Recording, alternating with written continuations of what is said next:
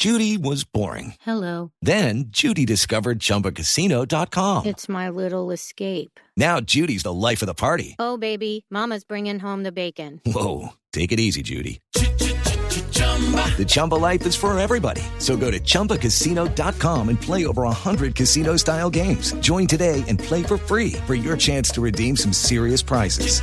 chumba ChumbaCasino.com. No purchase necessary. Void where prohibited by law. 18 plus terms and conditions apply. See website for details. Boombox. Hoy, en Zorros y Erizos. Oh, sorpresa, no fueron 400 mil, sino más de un millón los votos que aparecieron en el escrutinio y el registrador Alexander Vega aferrado a su cargo. Fico, Petro y Fajardo por fin se ponen de acuerdo en algo.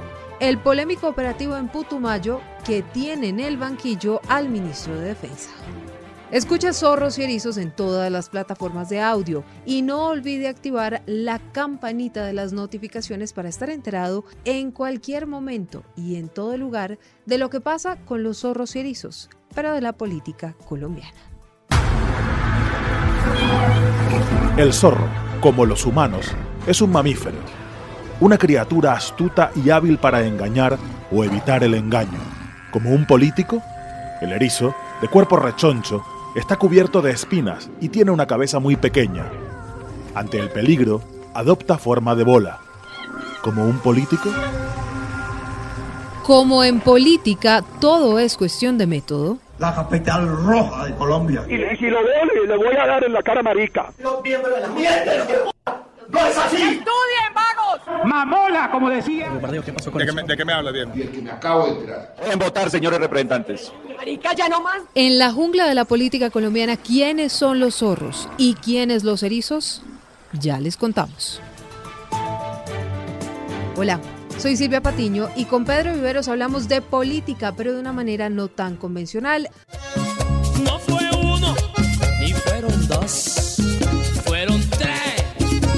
Bueno, y es que en realidad no fue uno, ni fueron dos, ni tres, ni siquiera 400 mil, sino más de un millón de votos, los que se le habían embolatado al registrador Alexander Vega y que terminaron apareciendo en el escrutinio. Y de esto surgen una cantidad de preguntas, Pedro, sobre si Alexander Vega tiene que irse del cargo, si es insostenible dejarlo cuando se avecinan las elecciones más importantes de Colombia, las presidenciales.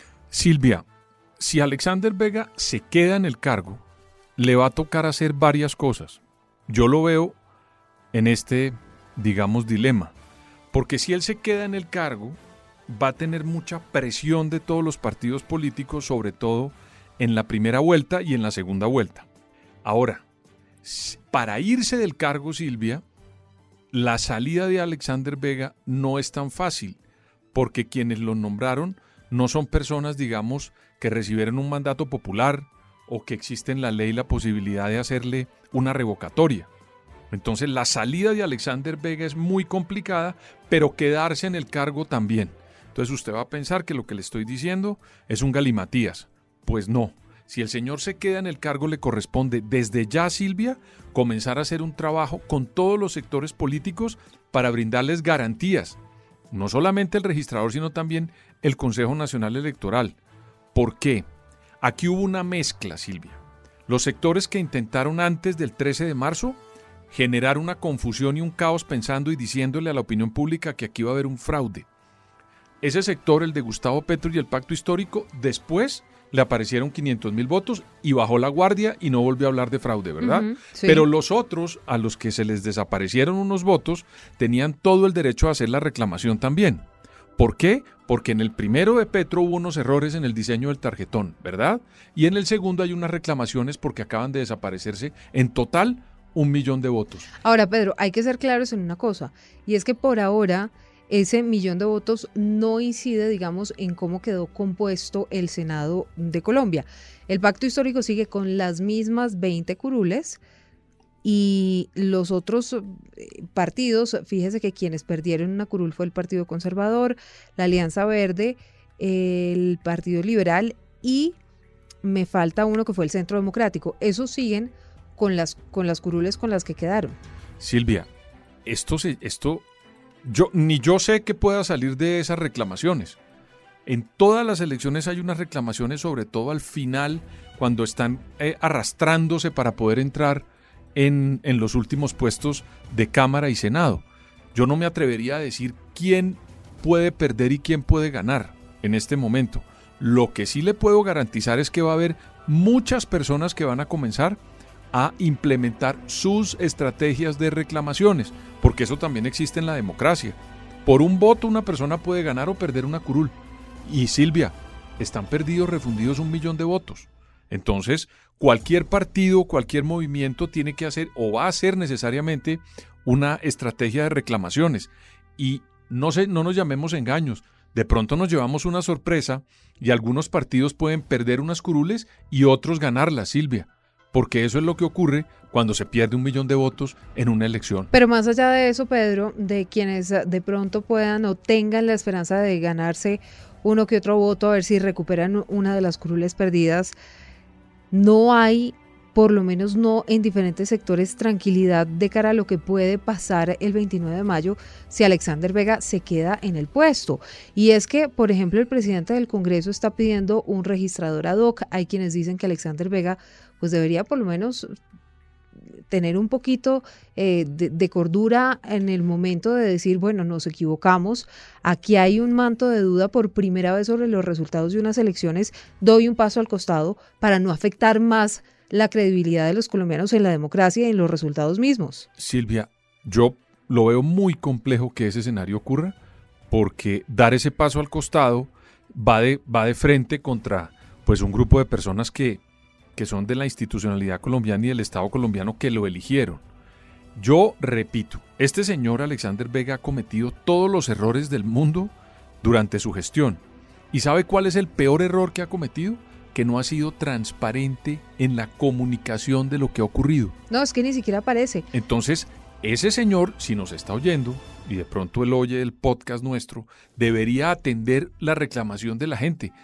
Yo, Pedro Viveros, con cédula tal, no estaría pidiéndole sino una cosa, Silvia, que nos explique qué ocurrió con cada uno de los errores y de todo lo que ha pasado en la elección de Congreso, de Cámara y Senado y en las consultas. De pronto en las consultas no hubo tanto problema. Yo pero por en el las contrario. Okay, round two. Name something that's not boring. A laundry? Ooh, a book club. Computer solitaire, huh? Ah, oh, sorry. We were looking for Chumba Casino. That's right. ChumbaCasino.com has over 100 casino style games. Join today and play for free for your chance to redeem some serious prizes. ChumbaCasino.com. No purchase necessary. Full prohibited by law. 18 plus terms and conditions apply. See website for details. Sí, pero yo lo que quiero, para terminar, es que haya transparencia y nos diga qué ocurrió con cada cosa. Porque eso de no aparecer y de no comunicar, pues hace, Silvia, que todos especulemos. Y de pronto hay unas cosas que son subsanables como ocurre en todas las elecciones en el mundo, y otras tienen que ser necesariamente pues motivo de unas reclamaciones. Pero si el señor se esconde, no muestra la cara y no da transparencia, Silvia, es que en una democracia hoy lo que más se exige es transparencia, que muestren qué ocurrió y qué es lo que está pasando, pero aquí en Colombia nadie sabe. Los otros registradores, ¿usted se acuerda cuando la consulta anticorrupción en Colombia? Sí. Que eh, se perdieron, se acabaron unos formularios y tuvimos que hacerlos a mano. O imprimirlos o hacerlos a mano. Pues ese registrador, no voy a dar nombre, salió inmediatamente y dijo, lo, la solución para eso que está ocurriendo en los puestos de votación a las 11 de la mañana es hacer esto. Y se pudo hacer, Silvia. Y nadie le reclamó cuando perdió porque no alcanzó el umbrar el, ese referendo. Pero cuando tenemos un registrador pues que no aparece... Pues lo mismo que con el plebiscito eh, con La Paz. La diferencia fueron de, fue 50 mil. Pero hubo... O más, o entre más y menos votos. Pero la gente creyó. Creyó en eso. La en gente este... creyó, aunque, el, aunque la diferencia fuera realmente pequeña. Ahora, eso es lo que usted le pide al registrador. Yo, Silvia Patiño, con cédula tal, lo que sí le pediría al registrador Alexander Vega no solo es que dé la cara, sino que le asegure al país que el próximo 29 de mayo la gente va a poder ir a depositar su voto tranquilamente y tener la certeza de que se lo están contando. Pero voy más allá. También los partidos políticos, si sienten que hay garantías para esta elección que viene, que no es tan grande y tan compleja como la elección de Congreso, Silvia, esta es una elección más sencilla la que viene. Pero más, pero, pero más, definitiva. Pero más, definitiva. Ahora, si es más sencilla por el escrutinio que es más fácil entre menos candidatos, pero más compleja, lo que el registrador tiene es que darle garantías a todos los sectores. Y si los sectores aceptan esas garantías, Silvia, que no salgan previo a la elección a decir que aquí va a haber un, un fraude. Porque en eso también tenemos que llamar la atención los colombianos. Sí, pero aquí hubo como- un grupo político que es el pacto histórico, que se dedicó de manera constante a decirnos a los colombianos que aquí iba a haber un fraude. Y cuando le aparecieron los 500 mil votos, inmediatamente le bajaron el tono. Sí, Pedro, pero una cosa es eso, pero también no se puede desconocer que la elección del registrador Alexander Vega estuvo llena de un manto de dudas y una serie de denuncias que incluso hicieron contrarios al pacto histórico. El, el expresidente Andrés Pastrana, por ejemplo, que también estuvo cuestionando muchas de las actuaciones del registrador Alexander Vega. Pero si le parece, Pero si ve que no es solamente el registrador, aquí todos tenemos que dar un poquito para confiar en las instituciones, porque uno no se puede como partido político, le repito, a hacer previo a una elección, Silvia, a decir y a manifestarnos a los colombianos que aquí hubo fraude. Y cuando llegaron las elecciones y le aparecieron los votos, inmediatamente le bajamos el tono. Sí, pero lo, pero lo que usted y yo hablábamos eh, en otro episodio, el expresidente Uribe no nunca habló de fraude hasta que empezó a hablar de fraude porque entonces los votos que le aparecieron no fueron para el Centro Democrático, sino para el pacto, Pero ¿cómo pacto habla uno de fraude si todavía no hay elecciones? Es que esa es mi crítica. Todavía no había elecciones y el pacto histórico estaba diciendo que iba a fraude. Bueno, tal vez porque era el partido de la oposición. Vamos a ver qué pasa. Óigame, Pedro, no es la primera vez que surgen cuestionamientos frente a operativos de las fuerzas militares. De hecho, en el 2019, un bombardeo a un campamento de las disidencias en Caquetá dejó ocho menores de edad muertos. Y esto le costó el puesto nada más y nada menos que al ministro de entonces de Defensa, Guillermo Botero. Hoy hablamos del polémico operativo en Putumayo, que deja más preguntas que respuestas sobre la posible muerte de civiles allí en esa operación que también era contra las disidencias de las FARC. Pero lo cierto de todo esto es que el tema de Putumayo logró poner de acuerdo y logró algo que uno pues pensaría imposible. Petro, Fico y Fajardo, todos pidiendo en mayor o menor medida que se investigue y se esclarezca lo ocurrido. Se trata de un crimen de guerra, indudablemente, por capturar unos disidentes, matan varios miembros de la población civil. Eso se llama crimen de guerra. No se llama daños colaterales, es crimen de guerra. a la Honorable Corte Suprema de Justicia pidiéndole transparencia y una actuación certera con respecto a lo que ha ocurrido en Putumayo. Silvia, este es un tema muy delicado porque involucra también al próximo mandatario. Entonces, cuando usted ve que esas tres personas que son candidatos hoy y potenciales presidentes de la República, los tres, pues cada uno de ellos también tiene que tener en cuenta que les va a tocar gobernar un país que no es nada fácil gobernable y donde tiene todos los problemas que ha tenido Colombia en materia de derechos humanos y de ataques como el de Putumayo. Ese tema del Putumayo y de lo que ocurrió allá es un tema bien interesante para la próxima campaña, esta campaña presidencial, porque estos señores que están en este momento pidiendo investigaciones, en seis meses o alguno de ellos puede estar gobernando este país y puede tener otra operación similar.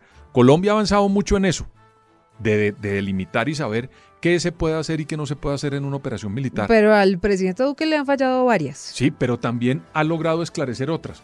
Es que en esto es muy complejo, Silvia, porque no estamos hablando de Disneylandia. Este es un país repleto de problemas y de grupos ilegales y al margen de la ley, que aprovechan muchas situaciones para hacer este tipo de operaciones que ellos también hicieron intervención. Es que ahí no había eh, eh, monjitas de la caridad, eh, Silvia.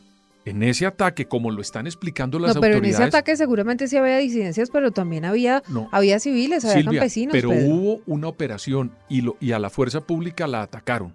Entonces, yo lo que le pido, Silvia, cuando hay una operación de estas es que A la fuerza pública la atacaron, es lo que dice la fuerza pública, Sí, pero que sí. hay, hay que esperar a ver qué Claro. dice la fiscalía, porque entre otras cosas Human Rights Watch, y yo sí creo que no se puede deslegitimar la denuncia de los campesinos que son los que No, es estaban en la zona, yo que no dicen que a ellos, que a ellos de repente eh, empeza- empezó, empezó eh, el ejército empezó a atacarlos. Silvia, Entonces, eso había- sí tenían- tendrán que verificarlo las autoridades. había francotiradores, Silvia. Entonces, voy a volverlo a poner. Cuando le atacan a un grupo, como están diciendo, y también están entregando todas las pruebas a la Procuraduría y a la Fiscalía, las fuerzas militares, y hay unas investigaciones de unos medios de comunicación que están diciendo que hubo unas personas que atacaron y otros que eran civiles, Silvia. Entonces hay que, alguien tiene que entrar, mirar muy bien quiénes estaban operando. Silvia, eso es una frontera con Ecuador, hay un río de por medio y eso está plagado de narcotráfico. Yo solamente le digo una cosa, Silvia, uno como colombiano tiene también que poner, no puede poner en tela de juicio de arranque a las fuerzas del Estado. Quien tiene que ponerlos en tela de juicio y juzgarlos son las autoridades judiciales. Pues, con todas las pasa es que- investigaciones. sí, lo que pasa es que estas fuerzas militares tienen ya varios antecedentes de errores y yo le menciono ahí uno de muchos. Bombardearon un campamento en el que abatieron No, ocho pues los menores falsos de edad. positivos cuando el ministro era. Juan Manuel Santos, imagínese. Bueno, el Juan Manuel Santos y otros ministros de defensa también, en todo caso. Última pregunta. ¿Va a prosperar o no la moción de censura contra el ministro Diego Molano por este caso, el del Putumayo? Silvia, en Colombia no hay forma que, pro- que prospere una moción. Aquí lo que va a haber es una censura a un ministro. Y le voy a decir por qué. Porque no hay manera que saquen a un ministro que tienen, está a puertas de terminar un gobierno y allá están las mayorías del presidente de la República y de este gobierno. Yo creo que va a haber más una censura que una moción. Así están las cosas en este país.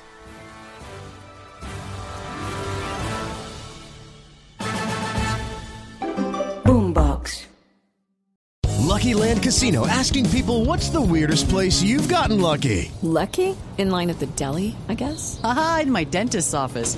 More than once, actually. Do I have to say? Yes, you do. In the car before my kids' PTA meeting. Really? Yes. Excuse me, what's the weirdest place you've gotten lucky? I never win and tell. Well, there you have it. You can get lucky anywhere playing at LuckyLandSlots.com. Play for free right now. Are you feeling lucky? No purchase necessary. Void where prohibited by law. 18 plus. Terms and conditions apply. See website for details.